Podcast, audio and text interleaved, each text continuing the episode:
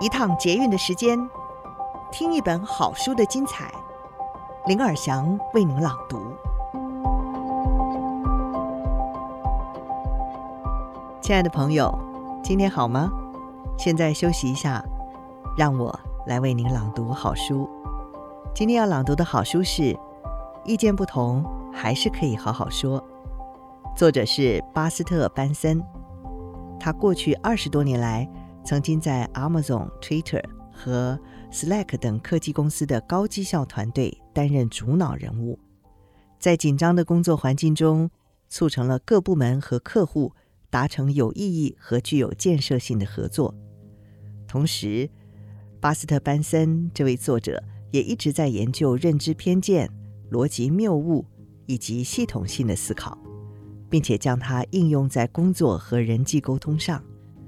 他曾经发表一篇综合世界上两百多种已知的认知偏见的文章，有超过一百五十万人阅读，包含了心理学界、经济学界、大众读者等，世界各地都有学者和研究人员引用这篇文章作为重新建构认知偏见的方法。作者在这本书中介绍了八种沟通技术，包括了。观察引发焦虑的原因，分辨自己的内在意见，善用认知偏见，只说自己的意见且不推测他人想法，寻找交集，提出好问题，建立有安全感的分享空间，实际参与困难的议题等等，并且透过练习，希望读者能够达到减少生活中重复而且令人沮丧的争执。与立场完全相反的人达成共识，或者是找出有创意的解决方法，还有化解生活和工作上的紧张情况，对自己充满了自信。今天我们要书摘的内容是：吵架为什么吵那么凶？因为你们都放错重点。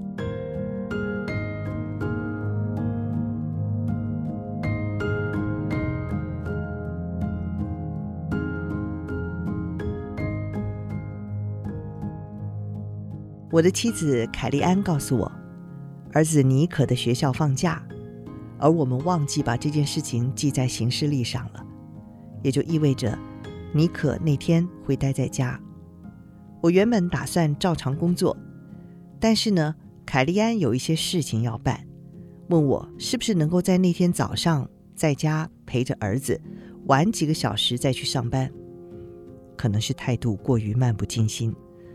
我说：“让尼可一个人待在家里也没关系啊，他是个相当可靠的孩子。让八岁的孩子单独留在家是不是合法？”我和妻子产生了一些争执。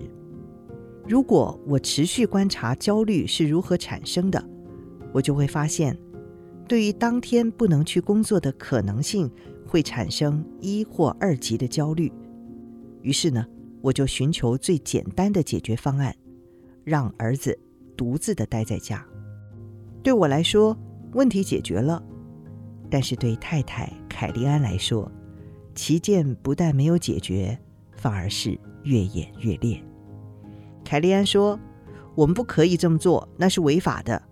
我也不放心让他单独在家。如果发生什么事怎么办呢？如果我持续观察焦虑如何产生，就应该注意到。”我减少焦虑的策略不适用于凯利安，这应该足以让我意识到他需要另一个答案。我的焦虑根源是担心自己没有办法上班，这不太可能是凯利安焦虑的原因。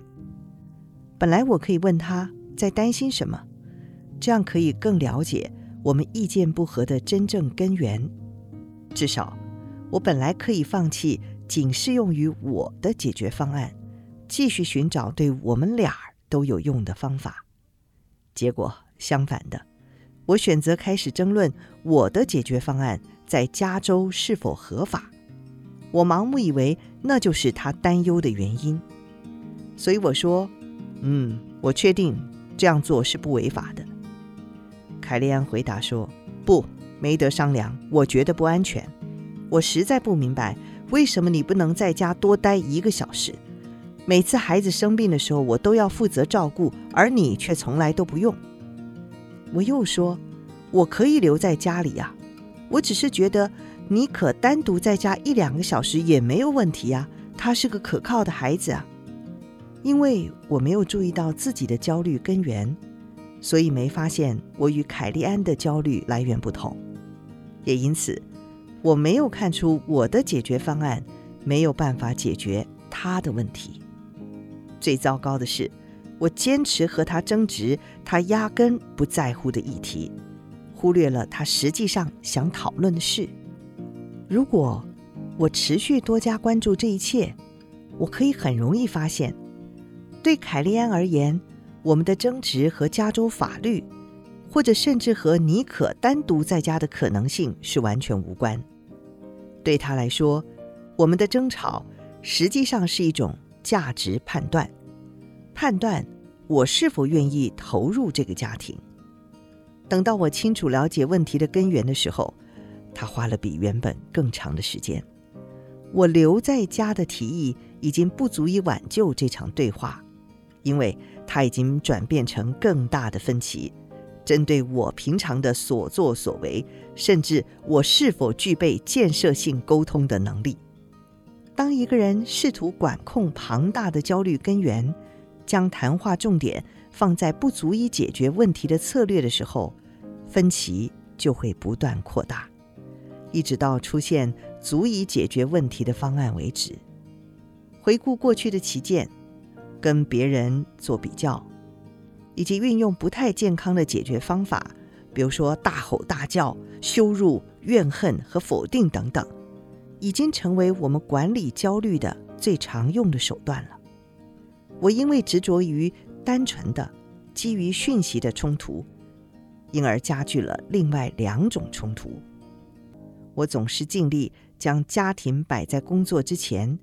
也愿意在凯利安外出的时候待在家里，但是我的行为却显示并不是如此的。与其寻求容易解决却会被误导的争执，我该问自己：我对家庭的贡献可能不够吗？是的，绝对可能。儿子可能还没有准备好独自在家吗？当然，这也有可能。鉴于这些可能性。我可以提出哪些问题？执行的可能性又有多高呢？这些问题是我在回顾冲突时所总结出来的重点。在接下来的几个星期里，我和凯利安一起集思广益。在当下提出这些问题，并非是我们的本能，这是我在许多对话中要继续练习的技术。在生活中。养成这些根深蒂固的对话练习，关键就是去观察争执的触发点。以上书摘摘自《天下》杂志出版。意见不同，还是可以好好说。沟通不同意见，了解自己怕什么，比事实的数据更为重要。在高压情境、敏感议题上，你也能够好好的说。另外，不知道各位天下好读的朋友们，平常是不是也喜欢阅读呢？或者是也喜欢参加读书会，和大家一起看书，一起分享心得呢？我们之前举办的天下实战读书会获得了广大的回响，所以决定在第四季即将面对新年度的这个时刻，每个月呢都举办一场读书会，透过阅读和分享，跟大家一起超前部署。每个月呢。我们都会选择一本经典的商业书籍，会透过业界大师的策略心法分享，让书里面的概念不再只是纸上谈兵，从架构、趋势到第一线产业案例，提供大家新的思维刺激。有兴趣的听众朋友，欢迎点击资讯栏中的连结，看看接下来我们要读哪一本经典书籍吧。